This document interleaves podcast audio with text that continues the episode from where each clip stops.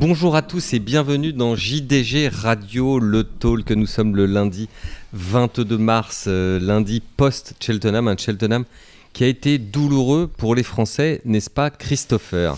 Oui, oui, oui, complètement. Euh, c'est le plus petit nombre de victoires depuis euh, un bon moment. On n'en a eu que 4. Euh, par rapport à d'autres années, on en avait fait 7 ou 8 avec un, bon terrain et puis 14 en 2019 en terrain lourd. Donc là, c'est vrai qu'on a bu la tasse. on, a, aussi pris 26 places, donc si on rajoute aux 4 victoires, ça fait 30 fois sur le podium, donc c'est pas si mal. Ça n'est pas si mal, on va largement développer et justement essayer de comprendre les raisons de ce fiasco. Avec nous également pour en parler, Alice Baudrel. Bonjour tout le monde. Bonjour Alice, qui a aussi connu son petit fiasco d'ailleurs dans son match face à Christopher, mais on en, parle, on en parlera tout à l'heure. Anne-Louise Échevin, bonjour Anne-Louise. Bonjour à tous. Aujourd'hui, vous êtes spécialisée euh, sur le plat euh, à jour de galop, mais vous gardez une passion intacte euh, pour l'obstacle. Et la Guinness. Oui, et la Guinness. Je garde une grande passion pour Cheltenham. Merci Anne-Louise. À côté de vous, Adeline Gombeau, dite euh, Tata, comme la chèvre de Tiger Tanaka d'ailleurs. Est-ce que ça vous fait plaisir d'avoir le même surnom qu'une chèvre? Mais c'est, j'adore les chèvres. Je rêve d'avoir une chèvre naine d'ailleurs. Euh, On aime. Si quelqu'un en a une, à donner à Tata. Voilà, ça sera avec plaisir. Également Adrien Cunias. Bonjour Adrien. Bonjour à tous. Et Guillaume Boutillon qui nous parlera en fin d'émission de la vente de la succession Wildenstein. Bonjour Guillaume. Bonjour à tous. Voilà, JDG Radio le talk, c'est parti.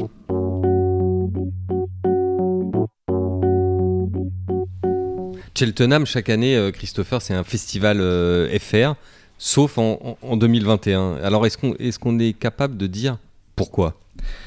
Bah, il y a eu euh, beaucoup d'absents, enfin certains absents qui auraient pu gagner, donc énergumène, béni des dieux. le terrain, c'est pas vraiment une excuse parce qu'en bon terrain, les FR, ils ont déjà performé à Cheltenham. Et pourtant, c'est quand même un argument qui a été avancé parce que, comme en France, on sélectionne principalement à Auteuil et qu'à Auteuil, le terrain est souvent très souple. Certains commentateurs ont dit que le terrain étant plus léger que d'habitude cette année à Cheltenham, ça avait pu desservir les, intérêts des FR. Est-ce que vous êtes d'accord avec ça Ou au moins partiellement Un peu, mais vraiment un peu. Quoi. Je dirais 10%. Quoi. Ça rentre dans l'équation à hauteur de 10%, je dirais, mais pas, pas plus. Quoi. Pas... On a déjà bien performé à Cheltenham quand c'était rapide. C'est vrai que cette année c'était encore plus rapide parce qu'il a pas beaucoup plu et là-bas ils arrosent pas donc euh, ça, a peut-être joué mais je pense pas que ce soit un, fait quand on a comme on, dit dans la chèvre on croit pas à, la chance mais euh, nous on croit à la malchance et euh, là en l'occurrence on en a eu un peu avec des, forfaits on en a eu un, un peu aussi avec le fait que Paul Nichols et Nicky Anderson qui sont nos deux meilleurs ambassadeurs avec les FR en Angleterre pas ou peu performer, en tout cas pas avec, euh, avec euh, DFR. Oui, quand, eux, quand, eux, quand ces deux-là éternuent, euh, c'est toute la, toute la France des courses qui attrape froid. Hein. c'est ça exactement. Et bon, en, Irlande, il y a Willie Mullins. On sait qu'Henri de Bowman, il a fait une super semaine, mais il a quand même pas énormément de FR par rapport à Willie Mullins ou, ou Dennis Foster, aka Gordon Elliott. Mais euh, voilà, quand ces deux-là en Angleterre, ils n'ont pas la puissance qu'ils ont d'habitude, parce que notamment les propriétaires leur ont dit euh, on va attendre Entry parce qu'on y sera nous et on préfère voilà. Faut pas oublier que Cheltenham c'est une semaine euh, un peu de rencontre sociale entre des des gros propriétaires quand ils peuvent pas avoir ce, ce moment-là. ils préfèrent ne pas courir. Voilà, exactement. Et c'est ce qui s'est passé avec notamment les chevaux de Paul mm. Nichols, je pense type Miral.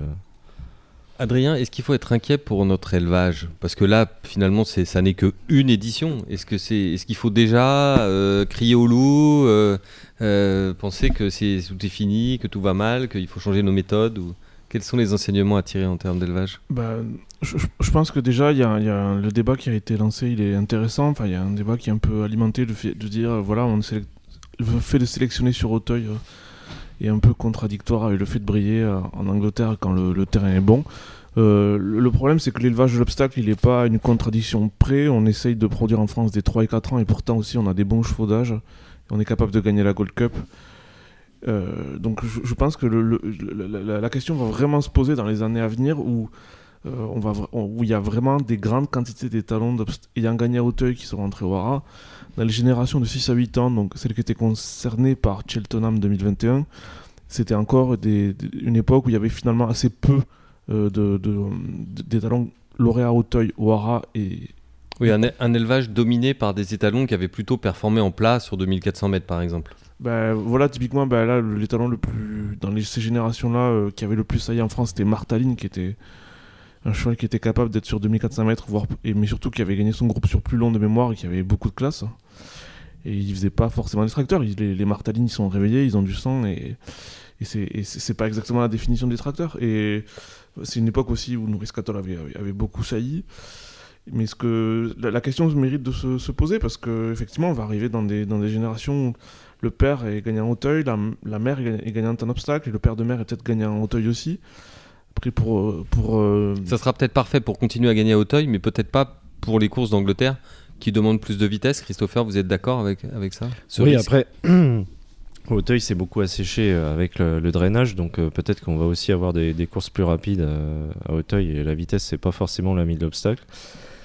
Mais euh, c'est sûr qu'il faut des chevaux qui, qui sont réactifs et qui, qui ont de la vitesse pour gagner à Cheltenham, même si c'est vrai que quand c'est lourd ça peut finir à deux à l'heure, mais, euh, mais il faut aussi avoir un petit, un petit coup d'accélération euh, pour Ah. pouvoir s'en sortir. Anne-Louise et puis après Adrien. Anne-Louise Et ça serait intéressant peut-être de voir l'évolution, notamment sur les courses de 3200 mètres, les Champion Hurdle, les Champion Chess, enfin toutes ces courses vraiment de vitesse, de voir comment les Français vont se comporter dans le futur avec des croisements à 13 obstacles. c'est, euh, je- Mm. Peut-être que la Gold Cup, toutes ces courses sur 4008 et compagnie, ça ira, mais il y a quand même un programme très important et qui est très populaire en Angleterre et en Irlande sur les euh, épreuves de vitesse. Ouais, et je rejoins euh, ce que dit Anne-Louise parce qu'on a vraiment eu une grosse réussite sur les, les, les two miles parce qu'on a quand même sorti des cracks. Il y a eu Sprinter Sacré, avant il y avait eu Masterminded, mais à chaque fois on a Politologue, euh, on en a euh, Buveur d'air et Patente. Enfin, c'est vraiment un créneau où on réussit donc euh, on va voir si. euh, Si le changement d'optique de notre élevage, ou peut-être le plus grand ça. nombre d'étalons ayant parfois un obstacle, si ça perturbe cette, cette tendance. Oui, Adrien? Je, je vous répondre en trois points. Déjà, la première chose, c'est que vous voyez même, euh, il y a, on voit déjà que l'exemple typique, c'est Appreciated, qui est par Jérémy, qui avait un peu plus de speed, et une mère par Saint-Dessin, et que même là-bas, on voit que voir une, mère- par un internat d'obstacles, c'est un avantage. Après, il y a quand même déjà beaucoup d'éleveurs français qui, quand ils ont une, jument, typiquement par Saint-Dessin, ou euh, comme- dans le cas de Mine, qui ont remis un coup de classe dessus. Ensuite, je pense qu'il y a un certain nombre de chevaux d'obstacles, ben, typiquement comme celui que je viens de citer, qui n'étaient pas juste des tracteurs, qui ont été capables de faire des AQPS gagnant en plat, de bonnes courses, qui avaient, qui, avaient, qui avaient un peu de speed. Et après, ce qui est important de dire, c'est que même si aujourd'hui il y a plus de chevaux qui ont gagné à Hauteuil qui sont rentrés au rat, ça reste, ils sont quand même minoritaires euh, dans la production euh, de chevaux. Oui, ce que vous voulez dire, c'est que le, le profil de l'élevage d'obstacles n'a pas non plus radicalement changé. C'est Mais pas parce que C'est- quelques. C'est c'est une évolution lente et profonde, et c'est vrai que là, dans les chevaux qui ont un ou deux ans, qui sont dans les champs, il y en a vraiment beaucoup qui sont issus des, euh, des talons qui ont, euh, qui, ont, performé un obstacle, mais en même temps, si on, va vers le- si on reprend vers, dans le passé, dans les chevaux qui avaient, si vous reprenez la liste des chevaux qui ont sailli plus de 100 juments euh, d'obstacles euh, ces dernières décennies, il y, en a, il y avait aussi des très bons chevaux de plat qui ont été catastrophiques et qui ont euh, pas, apporté de classe non plus et qui, qui ont totalement disparu du studbook. Et le vrai grand problème, en fait, c'est qu'aujourd'hui, une fois qu'on a dit qu'il faut remettre un peu de classe de plat sur des juments d'obstacles, c'est que c'est extrêmement difficile, mais vraiment extrêmement difficile, de trouver un étalon euh, pour l'obstacle avec un pedigree compatible. Parce que depuis la mort de mon jeu, euh, les, leaders actuels, c'est pas simple euh, de, les voir comme paire de paires d'étalons d'obstacles. Alors, il y a certains Camelos, ils ont un peu de modèle, certains Season mais dans, les bons chevaux de, plat, même ceux qui tiennent 2004, ceux qui ont un pedigree obstacle compatible, ça devient vraiment très dur. Et je comprends pourquoi, en fait, il y a un certain nombre de haras qui rendent des chevaux qui sont peut-être groupe, gagnant groupe 3 à Hauteuil, ex- etc., mais qui veulent leur donner leur chance à ces chevaux-là. Parce qu'en fait, euh, sur, sur le marché du plat, c'est quand même très très dur de trouver euh, quelque chose qui a. Parce que grosso modo, les chevaux là qui ont vraiment réussi comme, comme les, les Sholokov, euh, les Stowaway, tout ça, c'est des chevaux qui, pour le coup, avaient vraiment un pédigré obstacle compatible. Et trouver des comme cela sur le marché en plat actuellement, c'est très très dur. Merci beaucoup. Donc, Christopher, pour conclure sur cette euh, séquence dédiée au, au relatif euh, échec des Français cette année, on peut dire que c'est multifactoriel finalement. Il n'y a pas une raison. Est-ce qu'il faut s'inquiéter pour l'avenir ou pas? Je pense pas, et je pense que dans deux semaines, euh, à Entry, ça- tout va reprendre euh, la normale. Et, et voilà, bon, déjà d'une part, parce que nos amis Paul Nichols et Nicky Anderson n'ont vraisemblablement pas beaucoup d'Irlandais face à eux, donc ils vont pouvoir euh, tranquillement euh, gagner quelques Rafler des groupes 1. prix, oui. Et puis euh, après, il y aura Punchestone, où là, on aura un, test un peu plus intéressant, parce que ce sera en Irlande, avec euh, beaucoup de chevaux euh, forcément nés élevés dans le pays. Et il y aura aussi beaucoup de FR de qualité face à eux. Donc là, on aura un, vrai test entre nos deux élevages. Très bien, merci beaucoup. Anne-Louise, vous, les défaites françaises, ça ne vous a pas empêché de, de profiter à plein de ce meeting que, que vous adorez Expliquez-nous. Oui, je suis désolée, je suis pas très cocorico. Euh, C'était un meeting oui, j'ai vraiment beaucoup aimé. Alors c'est vrai qu'il manquait un peu euh, l'ambiance, forcément, même via la télé du public. Donc ça manquait aussi euh, visiblement de, de Guinness. Guinness is good for you, faut pas oublier. Oui. Et c'est voilà, c'était vrai que c'était un Cheltenham un peu particulier, mais un peu, enfin j'ai envie de dire, on s'y est peut-être un peu habitué entre guillemets. On a déjà eu Royal Ascot à huis clos, etc. Donc peut-être qu'on vit un peu mieux ce, ce fait d'absence du public, je sais pas trop. Mais en tout cas, on a eu euh, sur la piste, et c'est là bien l'essentiel, euh, de vrais éclairs de classe. Euh, Enfin, c'est pour le coup, Cheltenham, euh, on a certaines années, on voit des chevaux qui finissent, enfin, comme à l'arrivée de Cheltenham, comme on dit souvent ici. C'est-à-dire assez péniblement. Très péniblement dans une action, enfin, un peu comme un cheval américain sur le dirt, Mhm. après avoir fait les, les premiers 400 mètres à fond la caisse. Mais là, on a vraiment eu des arrivées fantastiques. Enfin, quand on pense à Honeysuckle, euh, qui a fini euh, comme une balle euh, dans le Champion Hurdle, on a eu des démonstrations de force, comme enfin, à la haut, par exemple. Je trouve que c'était une des courses les plus impressionnantes. Enfin, le cheval a mangé les fences. C'était vraiment un éclair de classe, comme on en voit très peu, je trouve. Enfin, on s'est régalé de bout en bout sur le plan sportif, avec des belles courses. il y a eu un petit peu de bagarre de temps en temps au sein des pelotons, mais dans l'ensemble, ça s'est plutôt quand même très bien passé. Et, et oui, moi, je, enfin, je- vraiment, je suis resté scotché devant Cheltenham. Euh, J'ai j'ai adoré ce meeting. Merci Christopher. Vous avez le mot de la fin sur ce Cheltenham 2021 Bah, c'est vrai qu'il y a eu beaucoup, beaucoup de bons chevaux, même dans des catégories où d'habitude c'est un peu euh, ordinaire, avec euh, Flooring Porter qui a gagné le, le Steyr qui était vraiment très très impressionnant. À la manière des forts. oui. Kilixios, qui est un ancien pensionnaire de François Nicole, qui a été vraiment lui aussi très impressionnant. Et puis ça s'est en fait déroulé avec une bonne note après tout ce qu'on a connu avec euh, l'affaire Elliott. Euh, on parlait de Rachel Blackmore, ça, aurait ça serait bien. La semaine dernière, on disait que qu'elle fasse un coup d'éclat et elle a fait mieux que ça puisqu'elle termine tête de liste des jockeys là-bas en ayant monté des, des courses super fines. Ça fait depuis longtemps en plus qu'on la voit monter euh, à ce niveau-là et de, de monter vraiment euh, finement et en réfléchissant et en étant vraiment avec ses chevaux et, et sans forcément beaucoup utiliser la cravache contrairement à, à d'autres de ses confrères. Donc c'est vraiment une belle publicité, ça tombe vraiment pile poil au bon moment euh, pour les courses britanniques. Oui, enfin, enfin un signal euh, positif. euh, Exactement. à envoyer. Alors, une autre femme qui jouait gros euh, lors de ce meeting de Cheltenham, euh, c'est Alice Baudrel, puisqu'elle s'était lancée dans un duel avec vous, Christopher. Euh, rappelez-nous, rappelez-nous un petit peu. Tout de suite. C'était pas un match pour moi. Je ne- Mon but n'était pas de donner des gagnants, mais des chevaux que j'aimais bien. Alors, nous avions demandé à Alice et à Christopher de choisir leurs chevaux préférés pour le meeting. Et ensuite, nous avions dit que nous ferions les comptes. Donc, si on fait ces comptes, Alice, quel est le bilan en fait? Non, mais alors déjà, euh, on n'est pas à armes égales parce que deux de mes chevaux ont été déclarés non partants. Mais en Angleterre, vous Donc savez que chez les bookmakers, si ça court pas, vous n'êtes pas remboursé. hein. Sauf si vous avez droit à une clause spéciale, mais ça c'est que pour les très grands favoris. en dehors de ça, bon, Non, ça a été, ça a été un peu compliqué, mais on a des explications aussi. Non, mais voilà, Goshen dans le champion hurdle, euh, c'était pas euh, vraiment, euh, c'était vraiment pas le, le même cheval que d'habitude. D'ailleurs, son entraîneur a dit que déjà quand il l'a scellé, le cheval était en flotte alors qu'il transpire jamais. Euh, après, il a, il voulait pas trop aller sur la piste. Enfin, c'était, c'était mal barré. Et puis c'est un cheval qui a toujours été droitier. Euh, mais là, il a, il a vraiment, euh, enfin, il s'est carrément dérobé sur sa droite. Euh, c'était, il voulait pas, il voulait pas y aller le cheval et il a fini. Enfin, il court encore. Mais clairement, bon, il était dans un jour sans. Ensuite, bon, bah, politologue non partant dans le Queen Mother, ça c'est dommage parce que je pense qu'il avait une très bonne chance. Il a saigné le matin. Euh, Saint-Calvados, euh, qui était deuxième du Ryanair, il était non partant parce que le terrain était trop rapide pour lui. Et après, à plus tard, il est deuxième de la Gold Cup. Moi, je trouve qu'il court très bien et il n'y a pas à avoir honte de, il a pas à avoir honte de l'avoir donné. Oui, ça n'est pas, ça n'est C'est pas juste vrai. un peu rageant, je pense, pour Rachel Blackmore parce que euh, c'était la jockey, euh, le jockey de, titrer.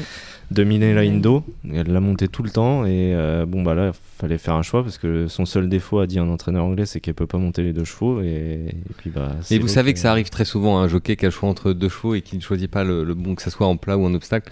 On en a eu maintes exemples. Du côté de vos chevaux, euh, Christopher, quel est le bilan? Bah après, euh, j'ai pas trop de mérite parce euh, bon, euh, voilà. Et puis Alice, elle a un deux. penalty. voilà, c'est ça. et- mais bon, moi, je voulais l'avoir gagnée parce que d'une, j'adore la jument et deux, euh, j'aime aussi beaucoup la montre de Rachel Blackmore. Je trouve qu'elle est bien meilleure que Tony McCoy et, et même que Ruby Walsh. Donc euh, voilà, le couple me, moins l'adhère. Me faisait plaisir. Tout le monde l'adhère. Mais bon, ça, il faut faire attention parce que il peut s'énerver vite, le Ruby. Mais euh, non, j'adore Ruby. Walsh. hein, mais, euh, Vous aviez assuré le coup avant, en fait, en choisissant des, des chevaux qui étaient. Euh, non, parce que j'avais choisi Frodon et je me suis lamentablement euh, planté. Mais euh, bon, Frodon, il a pas la distance euh, à, à fond de train Ouais. comme il l'a fait. Non c'est- mais voilà, après, pas, je sais pas c'est- si on peut vraiment dire qu'il tient pas parce qu'il a tellement, enfin, il a été tellement vite que. Bon, je pense qu'il tient Enfin, pas. c'est parce que ça obligé fait qu'il deux le paye à un moment ou à un autre Oui, sa- tactique dans de son course, ça rythme. fait deux fois t'as vu les efforts qu'il fait sur les obstacles, il- saute trop bien même. On dirait un cheval de Kokorubi qui saute avec un mètre de marge. Non mais voilà. C'est après il y a eu Album Photo aussi qui a qui s'est fait un peu enfermer, mais je pense pas que ce soit l'excuse. Il est troisième, il est, euh, il est à sa place. Euh, Dans sa tentative de tripler, mais. Ouais. Tentative, c'est dur les triplés, hein. Plus, oui, que, oui, plus que euh, jamais. ouais. Mais il a encore du temps pour se pour se faire le triplé, voire le quadruplé. Donc, euh. Merci à tous euh, pour cette longue séquence euh, Cheltenham. On va revenir en France. On va changer de discipline, Adrien, et vous allez nous parler de la journée de dimanche à Saint-Cloud, avec euh, notamment le prix Exbury, qui, rappelons-le, est le premier, euh, première course de groupe sur gazon en Europe, comme traditionnellement. Alors, euh, Adrien, quels sont les enseignements de cette belle journée de, de dimanche? Eh bien, moi, comme tout le monde, j'ai l'impression visuelle de Scaletti était, Scaletti était absolument superbe. Euh, J'étais très heureux pour euh, son entourage. Et la question qu'on a envie de vous poser immédiatement, pardonnez-moi, je vous coupe, mais c'est est-ce que c'est le nouveau Cyrus des Aigles? Parce que la comparaison, la comparaison, je- la comparaison, on l'a entendu déjà. hein, donc, euh, est-ce que, est-ce que ça doit être un, un champion au long cours qui va progresser avec l'âge, qui est dans une dynamique assez particulière, comme a été Cyrus, qui n'était pas forcément le plus démonstratif en première partie de carrière, mais qui a trouvé un, un rythme assez extraordinaire? Je sais pas, moi j'oserais pas m'avancer jusque-là parce que quand même, si- enfin, Scaletti est top, mais Cyrus c'était quand même quelque chose de assez phénoménal. hors norme. Je lui souhaite, je lui souhaite, mais je, je suis pas devin, alors je, je vais pas m'avancer sur ça. En tout cas, ce qui est sûr, ce qui est, c'est que c'est euh, c'est c'est un coup de deux pour euh, l'élevage pariante qui a gagné aussi le, le prix Omnium 2. Ça, c'est Ça, Alice, ça doit vous faire plaisir, parce que je sais que vous suivez les résultats de l'élevage pariant de, de très près. Avec beaucoup d'attention. Voilà, c'est très bien. Merci. Non, mais ce qui est. Adrien Alors, il y a aussi des éleveurs qui mettent leur réveil à l'heure, comme on dit, c'est que la mère de Gallic, euh, Thierry Delègle, avait acheté, euh, je crois, 30 000 euros avant que Gallic sorte, et ils ont eu la bonne idée de la renvoyer cette année à Galway pour faire le croisement. Donc, les, éleveurs du dernier produit, c'est le Radio Gonnet, euh, l'écurie Vaporetto et, le comte Guillaume de Saint-Seine. Donc voilà, c'est pour reprendre une expression normande célèbre, il y a des éleveurs qui mettent leur, leur réveil à l'heure et je trouve ça assez, sympa. Ça serait marrant de voir jusqu'où Gallic va aller et, jusqu'à quel point il est bon, on va, voir. Mm, Les petits éleveurs qui mettent leur réveil à l'heure, une expression euh, tamponnée déposée à l'INPI par euh, Thierry de l'Aéronnière au Radélon. Et peut-être co-déposée d'ailleurs avec Aleco. Hein. C'est pas- impossible qu'il l'ait co-déposé. Et c'est vrai qu'il y a aussi là une période de forme pour, euh, pour Castillon parce qu'ils avaient euh, Cash Equity qui est deuxième du, du François Maté. Ils avaient, ils, ont fait, ils avaient deux chevaux sur le, pro- sur le podium du Montenica avec euh, Urgent Peel et Sotoro. Donc c'est sympa de voir un jeune ara, un jeune élevage euh, euh, en, pleine forme. Et puis Pretty Tiger qui a gagné le, le François Maté. C'est un pedigree assez, assez hors du commun dans le sens. euh, j'ai pas souvenir d'un cheval à la fois inbred sur Monsoon et Allegretta qui, qui, qui devient un sport classique comme ça, c'est sympa. Et c'est vrai que Chevautel, ça, ils, ils sont sur leur, ils reviennent sur le, le devant de la scène. Ils ont aussi une bonne pouliche chez une Le Havre qui est chez Stéphanie Nig. Et cette famille, alors, avait donné Très Valentine qui était deuxième du, Très Valentine qui était deuxième du, du Solitude l'an dernier. Donc, euh, Donc grosse présence allemande dans le pédigré, ce qui n'est pas Oui. très étonnant puisque Chevautel, rappelons-le, appartient à Monsieur Horstrap, qui lui-même est allemand. Donc euh, oui. Mais c'est vrai que The Moon, c'est un cheval avec des, une réussite statistique assez extraordinaire même. Et qui, qui vraiment, voilà, cette année va recevoir beaucoup de bonnes juments. Et ce qui est marrant, c'est que même si c'est une, un élevage allemand, c'est une souche, euh, c'est une souche couturier à la base, euh, Pretty Tiger, donc des origines françaises lointainement. à l'origine de ce cheval. On change de pays, on change de continent et on change également de semaine. On va parler de ce qui va se passer à la fin de la semaine qui arrive, à savoir la Dubai World Cup, qui n'est plus la course la plus riche du monde, mais qui reste quand même une course très importante euh, pendant la période hivernale. Adeline, que faut-il en savoir euh, de cette édition 2021 Euh, D'abord, il faut savoir que ça sera la 25e édition de, cette réunion et j'ai peur malheureusement qu'on soit, qu'on soit un peu déçu à la lecture des partants qui ont été validés ce matin. Euh, Il n'y a pas une affiche qui fait rêver, en tout cas dans la Dubai World Cup où euh, habituellement on, a vu des champions comme Arrogate. euh, euh, Dubai Millennium, euh, California Chrome, euh, Cigar, et j'en oublie évidemment. Euh, cette année, c'est- un peu faible. Enfin, on aura quand même euh, un Français avec la présence de Manicourt euh, pour André hein, qui sera monté d'ailleurs par euh, William Buick et non Michael Barzalona. Mais bon, c'est vrai que Manicourt, c'est pas. Il a quand même battu Persian King pour, euh, dans le Montre-tout, mais quand Persian King était, faisait sa rentrée, mais, mais c'est pas le meilleur cheval de l'écurie Fabre, on va dire. Donc en fait, la meilleure course de la soirée, je pense, ça sera la, la Shima classique où il y aura par contre euh, Mogul, euh, Mishrif qui vient de gagner à Riyad, euh, Des japonaises chronogenesis, Voilà. qui est excellente. Une, une japonaise qui a gagné la Rima Kinen quand même. Enfin ça, Louise Et connaît. le Takarazuka Kinen. Qui pourrait être une Ouais. jument d'arc d'ailleurs, parce qu'elle elle- elle aime bien le souple, donc ce serait intéressant de savoir si elle, ils veulent la- l'amener dans l'arc cette année. Il faut le souhaiter, parce que ça vrai plus. Et on aura aussi des Américains, enfin, quelques Américains, mais c'est vrai que le plateau, euh, pour une réunion qui, qui jadis faisait rêver, euh, bah là pour le coup il fait pas rêver. Et moi je, c'est une réunion que j'adore regarder cette année. Bon, ben, ça, ça m'emballe un peu moins que d'habitude. Et on rappelle aussi que donc j'ai parlé de Manicourt, le français dans la Dubai World Cup, mais qu'il y aura trois, euh, trois pur sang arabes entraînés en France dans la Kaila classique. Donc merci, euh, merci aux chevaux arabes de nous représenter là-bas. Et pourquoi, Anne-Louise, euh, est-ce que ce meeting de la Dubai World Cup fait peut-être un peu moins recette cette année? Est-ce que- est-ce qu'il y a des, des raisons? Alors, euh, déjà, je crois qu'au niveau des Américains, c'est la simple raison est que les meilleurs euh, Américains, sont partis au Hara. On n'a pas vraiment de stars de 4 ans et plus chez les Américains. On avait un cheval comme Charlatan qui est très estimé, peut-être trop.